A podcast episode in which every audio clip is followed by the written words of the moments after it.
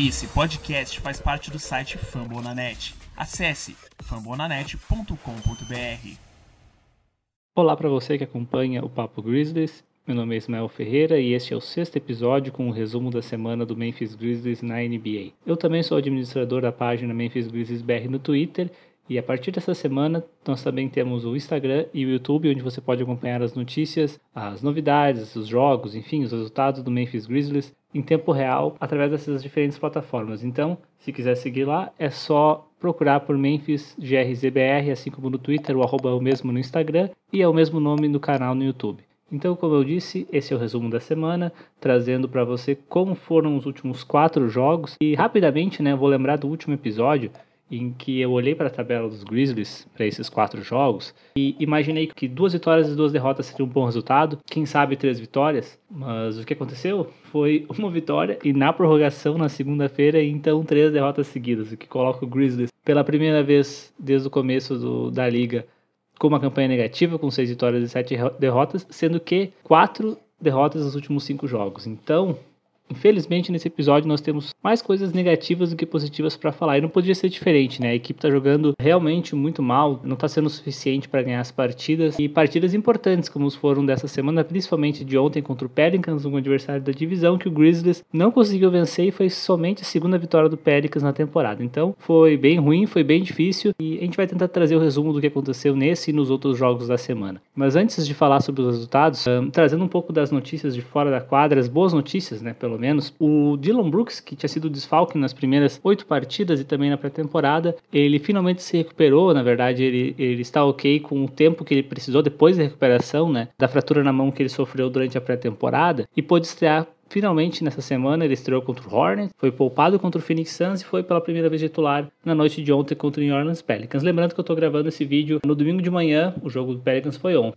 Então, foi uma excelente notícia, talvez a melhor notícia da semana. Outros jogadores que constaram no relatório de lesões da semana foi o Steven Adams, com problema no tornozelo, ele que sofreu uma torção no jogo da segunda-feira, chegou a ser dúvida durante a semana, mas não chegou a perder nenhum jogo, continuou como titular da equipe. Já o Zaire Williams, ele sofreu uma lesão ainda na semana passada, passou por ser dúvida, foi poupado na segunda-feira e conseguiu se recuperar, enfim, jogou os últimos jogos da equipe. Desde então não tem aparecido no relatório, então imagino que esteja tudo bem com ele. Então, os Grizzlies vão para a próxima semana, para os próximos jogos, sem nenhum nome na lista de lesionados. Então, pelo menos isso é uma boa notícia. E agora sim, os resultados dos jogos da semana que passou foram quatro jogos, como eu mencionei antes. Na segunda-feira, o Grizzlies venceu em casa na prorrogação o Minnesota Timberwolves por 125 a 118, a sexta vitória da equipe na temporada, a sexta e última por enquanto. Na quarta-feira, a equipe foi derrotada em casa pelo Charlotte Hornets por 118 a 108.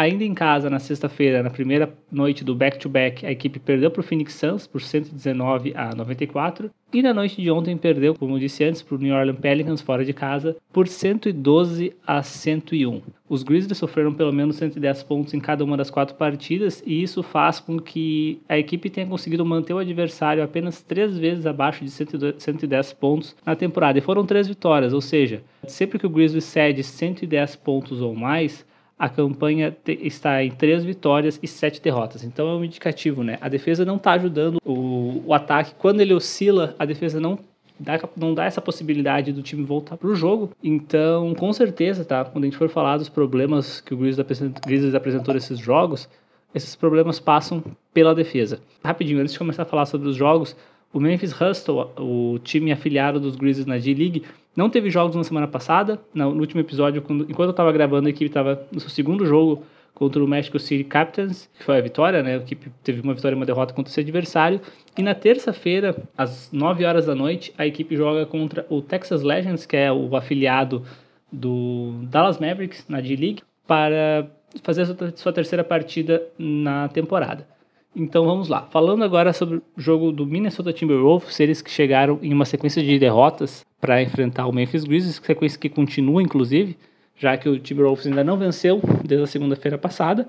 Os destaques da partida fica, ficaram por conta de Jamoran com 33 pontos, 8 assistências e 6 rebotes. Jaren Jackson Jr., que teve uma excelente participação no último quarto com 14 pontos, 8 rebotes e 3 bloqueios. E claro, né, o grande destaque da partida vindo do banco, Brandon Clark com 20 pontos e 9 rebotes. Ele que estava fora da rotação principal dos Grizzlies desde a primeira semana ele foi relegado aí para a terceira unidade, vem recebendo poucos minutos. E com a ausência do Zaire Williams, ele teve chance de jogar e ele soube aproveitar essa chance. Ele jogou bastante tempo na posição 4, alguns minutos na posição 5 e ele, teve, ele foi muito ativo, principalmente nos rebotes ofensivos. Ele teve cinco rebotes ofensivos, alguns muito importantes na prorrogação, para fazer os pontos necessários para o Grizzlies garantir a vitória. Então, com certeza foi uma virada para ele esse jogo. Tanto que ele faz parte, é, mesmo com a volta do Zaire Williams, ele continuou recebendo minutos. Então, espero que isso seja, uma, seja mantido. Embora ele não tenha mantido o nível de atuação da segunda-feira nas outras três partidas, ele é um cara que com certeza pode contribuir bastante para a equipe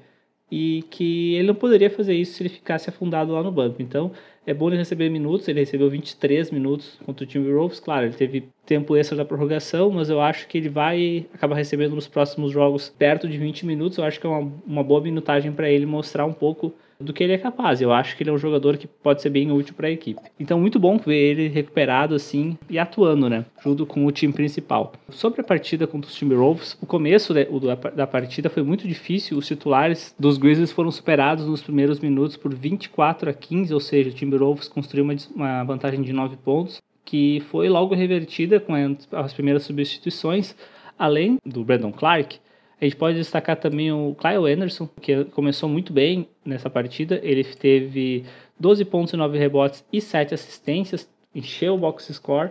E com a entrada desses dois jogadores, o time realmente melhorou, conseguindo empatar o placar em 34 pontos no final do primeiro quarto, né? Revertendo essa desvantagem do começo do jogo. No segundo quarto, a equipe começou muito forte, daí com o, a escalação com os reservas e o Bane em quadra. A equipe conseguiu uma sequência de 8, 8 e 2, ah, virando a partida, né, abrindo 6 pontos de vantagem. Mas a partir da segunda metade do, do, do, segundo quarto, o jogo ficou um pouco mais equilibrado. A diferença dos Grizzlies não aumentou e a equipe foi para o vestiário ganhando por 4 pontos, por 58 a 54. Mas, como nada é fácil nessa temporada para os Grizzlies, são 12 jogos até aqui, desculpa, 13 jogos contando com ontem. E dos 13 jogos a equipe esteve em desvantagem por 10 ou mais pontos em 11 deles. O terceiro quarto a equipe sofreu um apagão.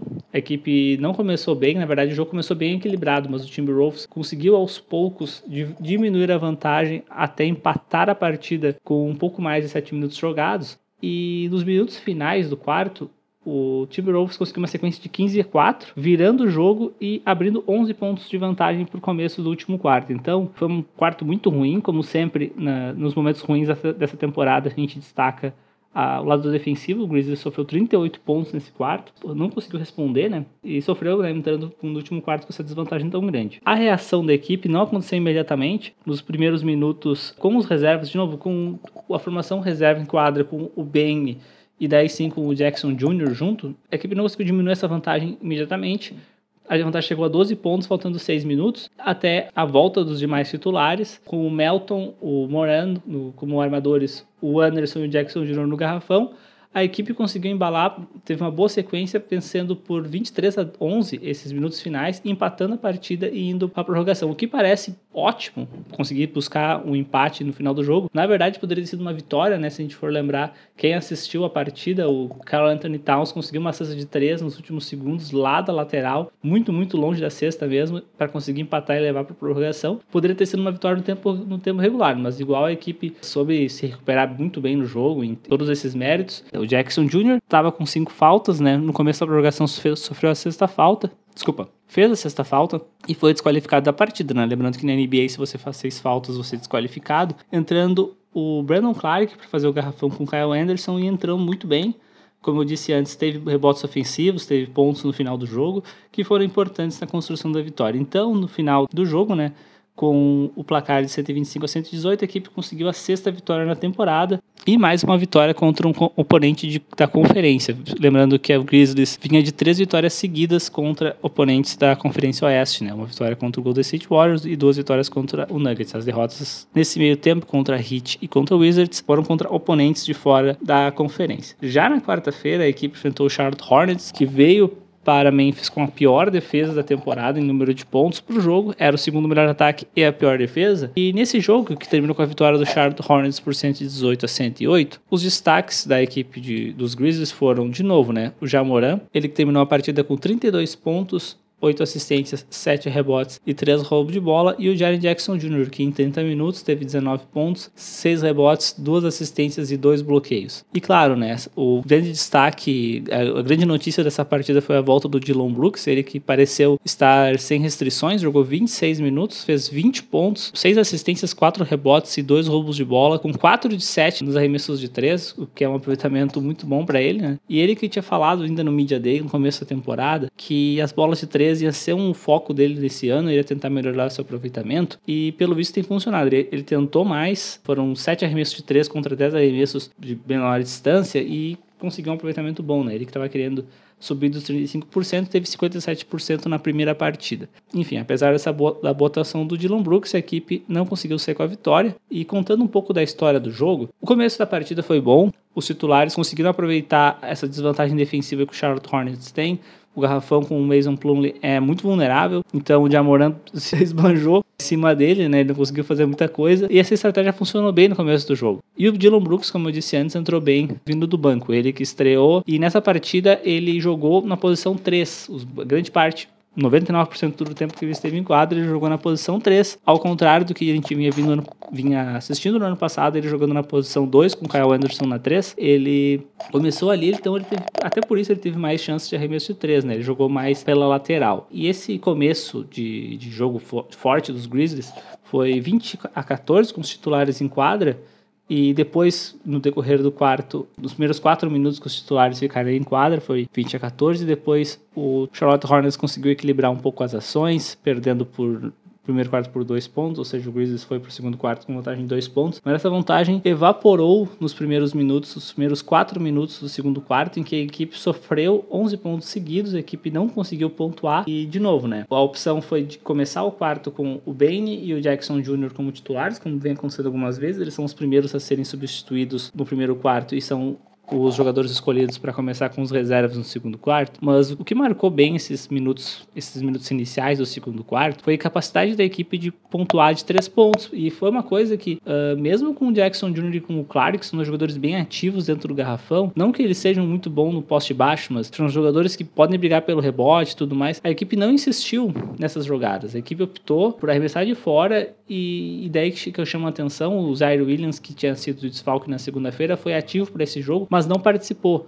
Ele não entrou na rotação, optou-se pelo Conchar e, manter o Clark. Inclusive o Tillman não entrou nesse jogo durante os primeiros minutos, né? Não fazendo parte da rotação principal, do, primeiro tempo, melhor dizendo. E sem o Zaire Williams, que vinha com numa boa sequência de jogos com bola de três, a equipe teve muita dificuldade com o lineup Jones, Conchar, Bane, Jackson Jr. e Clark. O Bane que estava atravessando uma fase terrível, né? Essa fase foi terminar já na sexta-feira, mas o aproveitamento dele já estava sendo muito baixo, do Melton também, enfim. A equipe não conseguiu pontuar nos primeiros quatro minutos e a diferença que era de dois pontos positivos passou para nove pontos negativos no estalar de dedos. Na segunda metade do segundo quarto, as ações já foram mais equilibradas, os Grizzlies conseguiram voltar para a partida, mas foram pro vestiário com 8 pontos de desvantagem. O começo do terceiro quarto foi muito promissor, a equipe de novo com os titulares, de novo uh, tendo vantagem sobre o Charlotte Hornets e conseguiu virar a partida com a formação titular nos primeiros 5 minutos, abrindo 3 pontos de vantagem e uma, com uma sequência de 13 a 2 nesse intervalo que eles estiverem em quadra juntos. Essa diferença aumentou para 7 pontos com as primeiras substituições, com a entrada do Brooks e do Kyle Anderson, mas os últimos minutos do terceiro quarto foi um apagão forte, a equipe sofreu 16 pontos em 4 minutos, numa sequência de 16 a 6, ou seja, perdeu a liderança e ficou 3 pontos atrás do placar pro início do último quarto. Durante esses 16 minutos,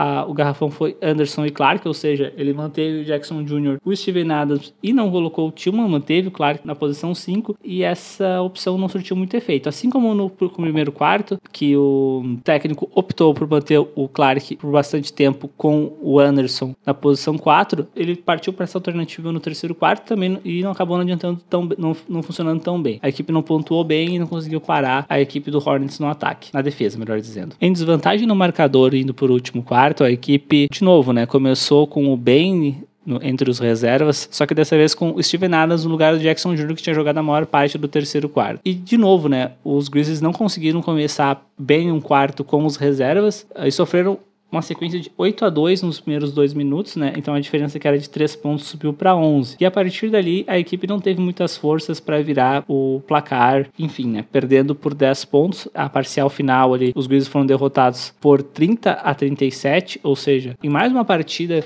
que os Grizzlies precisam voltar ao marcador, voltar no placar e não conseguem segurar o adversário na defesa. Então, a desvantagem final acaba ficando com 10 pontos. E o que eu queria chamar a atenção nesse jogo, tem bem pouco que posso falar aí nos últimos, nos últimos minutos. Eu acho que os Grizzlies realmente não tiveram forças para voltar para a partida, mas pelo menos mostraram um esforço, não, não desistiram da partida até o final, não teve garbage time como em outros jogos da temporada. A diferença que o Jackson, do que o, perdão, que, que o Jaren Jackson Jr. faz para os Grizzlies, ela pode ser sentida e pode ser exemplificada com essa partida, porque quando ele foi substituído substituído, faltando 4 minutos e meio para o final do terceiro quarto, a equipe liderava por 7 pontos. Quando ele volta para a equipe, faltando 10 minutos para terminar a partida, o Grizzlies está perdendo por 9 pontos.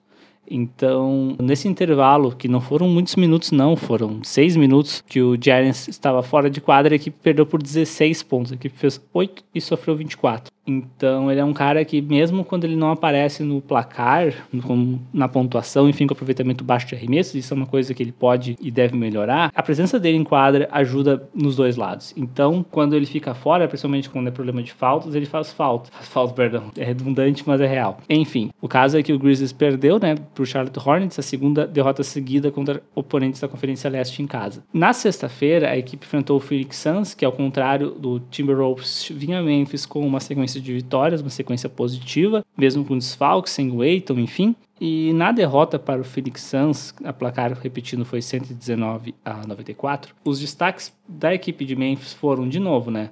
O Jamoran teve uma partida ok nos números, ele terminou com 26 pontos e 12 rebotes, um duplo-duplo, mais 6 assistências e mais 2 roubos de bola. E entre os titulares, outro jogador que teve uma boa pontuação foi o Jaren Jackson Jr., com 19 pontos e 4 rebotes. Mas eu queria chamar a atenção que foram os únicos dois jogadores dos Grizzlies a passar dos 10 pontos no box score. Então foi realmente muito fraco. O Melton terminou com 17 minutos e 3 pontos, o Bane terminou com 9, o Adams terminou com 5 pontos em 21 minutos. Ou seja, uma coletiva ruim, né? Talvez tenha sido junto com o Miami. É que na, na verdade, tem como fazer vários comparativos com o jogo contra o Miami Heat, com a derrota em casa, uh, no sentido de que o Memphis nunca teve chance, né? Mas, enfim, para resumir um pouco do que foi o jogo contra o Phoenix Suns, dados os destaques, né? Outro destaque foi a ausência do Dylan Brooks, ele que foi poupado por conta, né, dessa administração de tempo dele na volta da lesão. Então, optou-se por descansar ele contra o Suns, que Pode ser uma partida, talvez por ser uma partida mais difícil, né? E tentar garantir uma vitória contra o Pelicans, com um adversário mais direto, ele acabou não jogando. E os primeiros minutos da partida contra o Suns foram muito ruins. Com os titulares em quadra, a equipe estava sendo derrotada por três pontos, mas mesmo a partir das alterações, a situação não mudou muito. E a equipe foi pro vestiário, melhor dizendo, a equipe foi pro, pro começo do segundo quarto, perdendo por 13 pontos tendo sofrido 36 pontos no primeiro quarto. Foi mais um quarto dos Grizzlies do ano, mais o primeiro quarto dos Grizzlies do ano, sofrendo pelo menos 30 pontos. Foi mais uma partida dos Grizzlies no ano sem conseguir chegar aos 25 pontos e sofrendo mais 30 pontos no primeiro quarto, já entrando no segundo quarto com uma diferença muito grande contra si. No segundo quarto, tem pouca coisa que eu posso falar sobre o jogo, não teve nenhum ponto muito positivo no segundo quarto. A equipe começou equilibrado, os primeiros minutos teve equilíbrio nas ações, mas conforme foi chegando na segunda metade do quarto, o Phoenix Suns começou a abrir vantagem de novo. A vantagem chegou a ser de 23 pontos e a equipe dos Grizzlies foi para o vestiário atrás 19 pontos no marcador. De novo, né? Foi uma, foi uma partida que parecia que em nenhum momento os Grizzlies teriam chance, a diferença só ia aumentando, aumentando, aumentando. E se, quando se esperava que pudesse acontecer alguma coisa diferente para tentar reverter a partida, os Grizzlies voltam com os reservas, voltam com a formação que não teve vantagem no primeiro tempo e continuou em desvantagem. Em questão de 7 minutos, o Grizzlies sofreu 25 pontos e fez 9 no terceiro quarto, e a diferença chegou a 35 pontos. Eu acho que foi a maior diferença que os Grizzlies sofreram esse ano. Realmente a partida estava muito ruim, e logo depois disso teve a melhor sequência da partida, quando os Grizzlies mantiveram o Jamoran e o Jackson Jr. como pivô por um, por um período mais longo, assim, uh, por sete minutos, eles os dois jogaram juntos com os outros reservas em quadra, E a equipe nessa sequência ficou 23 a, com 23 a 12 no placar, diminuiu né, em 11 pontos a desvantagem contra o Phoenix Suns, mas ainda assim era muito longe. Né? Então, faltando pouco mais de 8 minutos, a diferença era de 24 pontos contra os Grizzlies. Então, já, começaram, já começaram a poupar os, os titulares, os reservas entraram em quadra.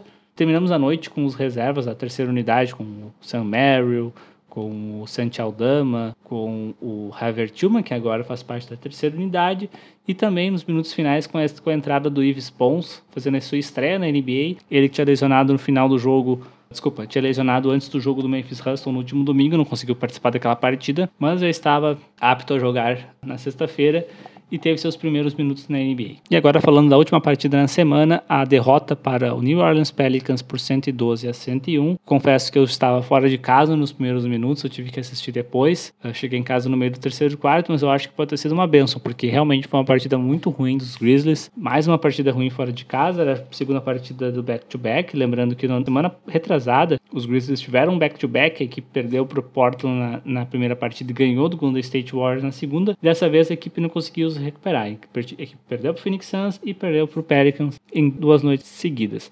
Os destaques dessa partida, de novo, né? Mesma coisa do jogo contra o Suns, os destaques são, na verdade, os menos piores, assim, dos Grizzlies no jogo. Destaque para o Dylan Brooks, que terminou a partida com 23 pontos, 5 rebotes, 2 de 4 nos arremessos de 3 de novo, a segunda partida dele na temporada acima dos 50% da linha de 3. Um destaque para o Jamoran, que ficou a um rebote do triplo-duplo, com 22 pontos 10 assistências e 9 rebotes, 3 de 5 da linha de 3. E um destaque especial também para o Desmond Bain, ele que teve 14 pontos e 3 rebotes, mas foi 2 de 5 da linha de 3. Depois de algumas partidas, ele conseguiu múltiplas bolas de 3 no mesmo jogo. Então, talvez ele esteja recuperando seu ritmo, né? E é importante que os Grizzlies sentiram falta, né? Ter o Desmond Bain ele pontuando, seus, fazendo seus 15 pontos por partida algo que estava sendo constante na sequência do começo do ano, né? Começo da temporada com as primeiras vitórias dos Grizzlies, quando o Desmond Bain foi tão importante. Essa partida marcou a volta do Dylan Brooks para o time titular. Ele agora sim voltando na posição 2 com o Desmond Bain na posição 3, né?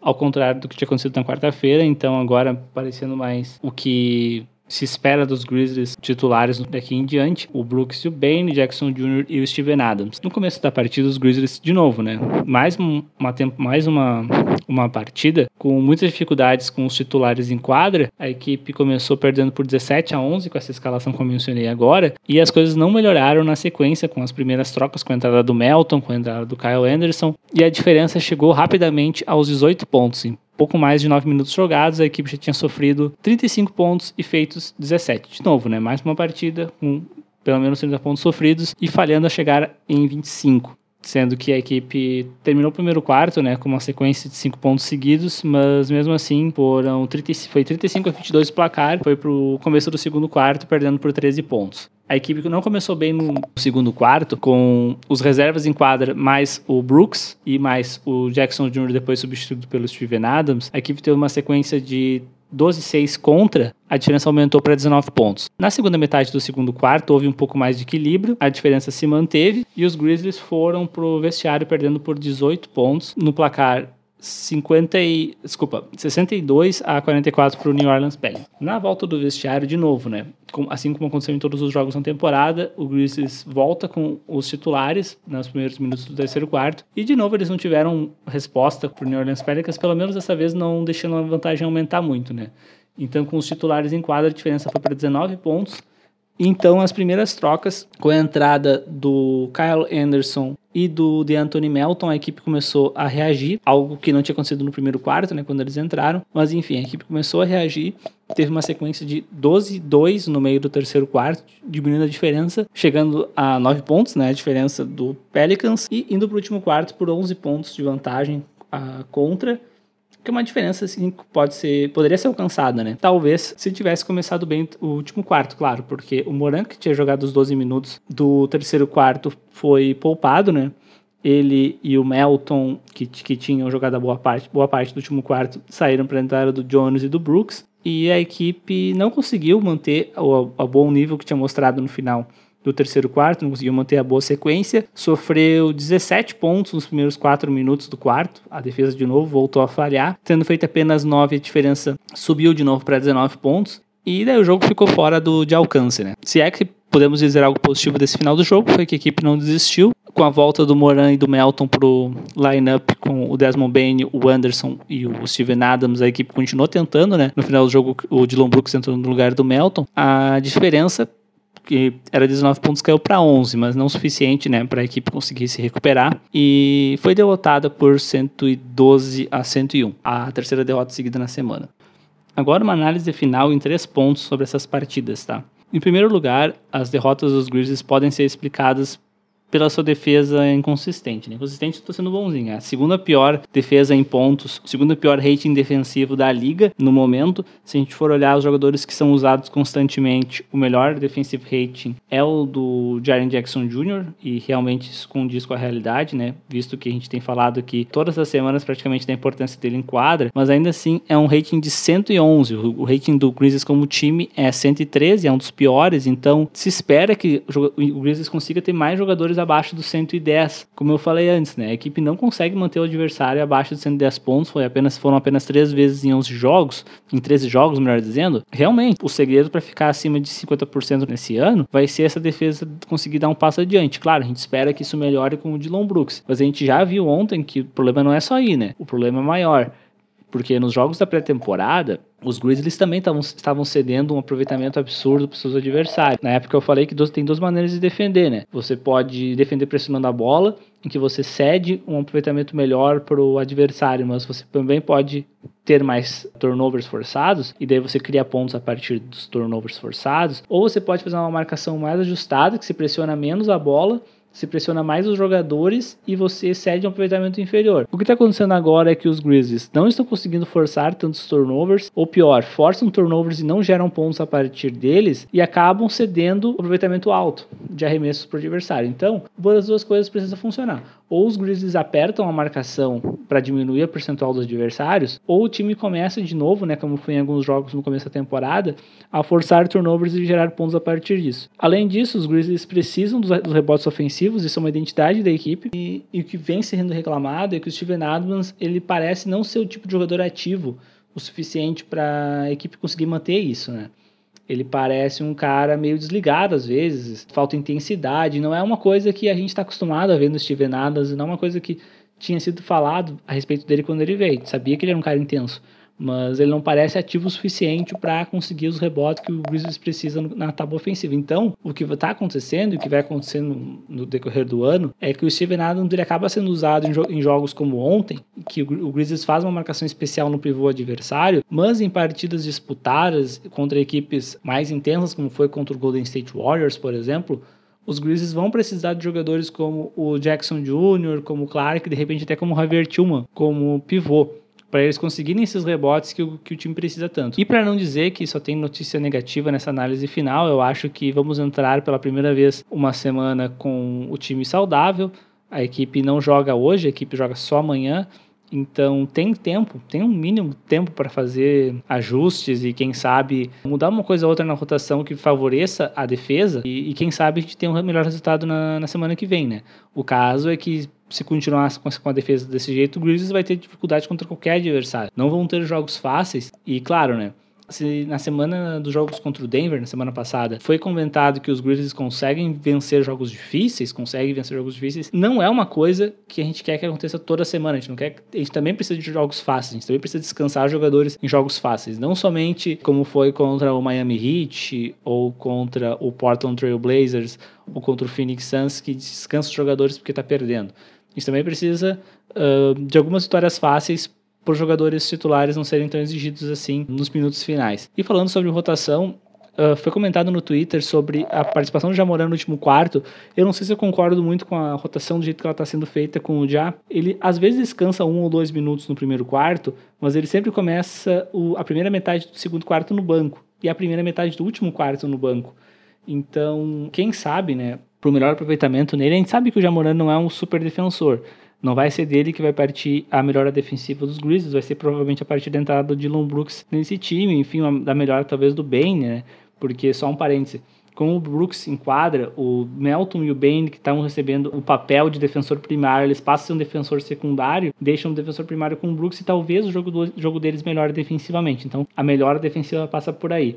A gente sabe que o Jamoran não vai dar essa melhora defensiva, mas quem sabe uma administração de minutos, assim como acontece com o Luca Doncic, que ele fica intervalos curtos do quarto fora para estar em quadro nos momentos mais decisivos do jogo, talvez seja melhor aproveitamento do que manter o Moran em quadra com os reservas, por exemplo, algo que está acontecendo no final do primeiro quarto e no final do terceiro quarto. Então, tudo isso que eu estou falando é para ter o Jamoran mais tempo no último quarto.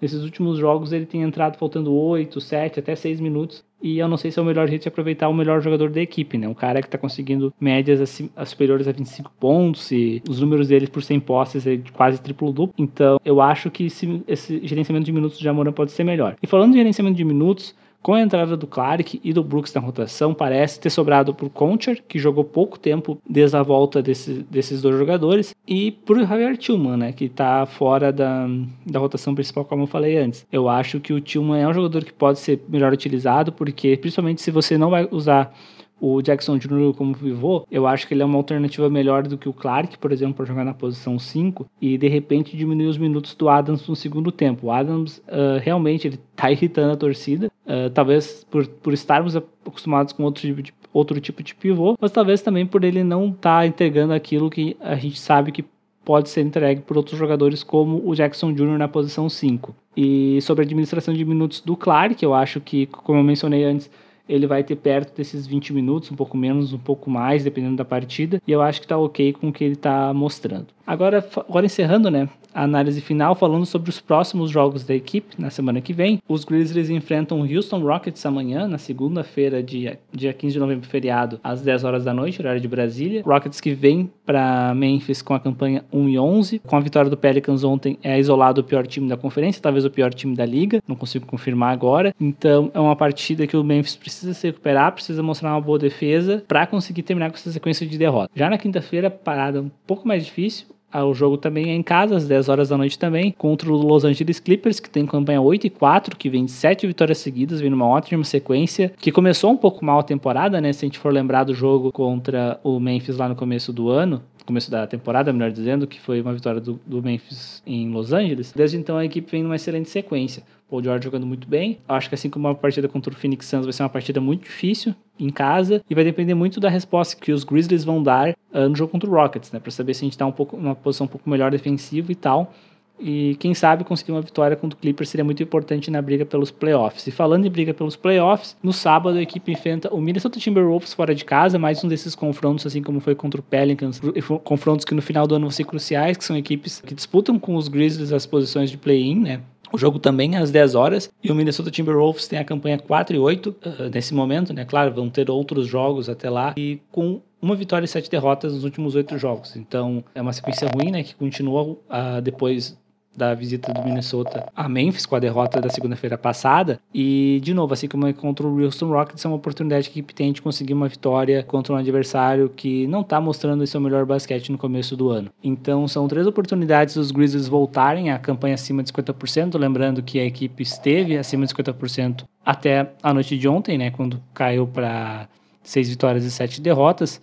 E se manter acima de 50% significa se manter na zona de play-in, que até agora a equipe se mantém né, na nona posição, mas começa a ser ameaçada. Conforme a equipe cai com o seu aproveitamento, a gente deixa de olhar para cima, para a região de playoff, a partir da sexta posição, e começa a olhar para baixo, as equipes se aproximando, as equipes, enfim, se recuperando dentro do campeonato. Então é isso, esse foi o resumo do Memphis Grizzlies na semana. Muito obrigado por acompanhar o Papo Grizzlies. Lembrando, de novo, que agora, além do Twitter, que a gente faz acompanhamento do dia a dia dos Grizzlies, nós estamos também no Instagram, no arroba Memphis, MemphisGRZBR, e no YouTube com um canal com o mesmo nome.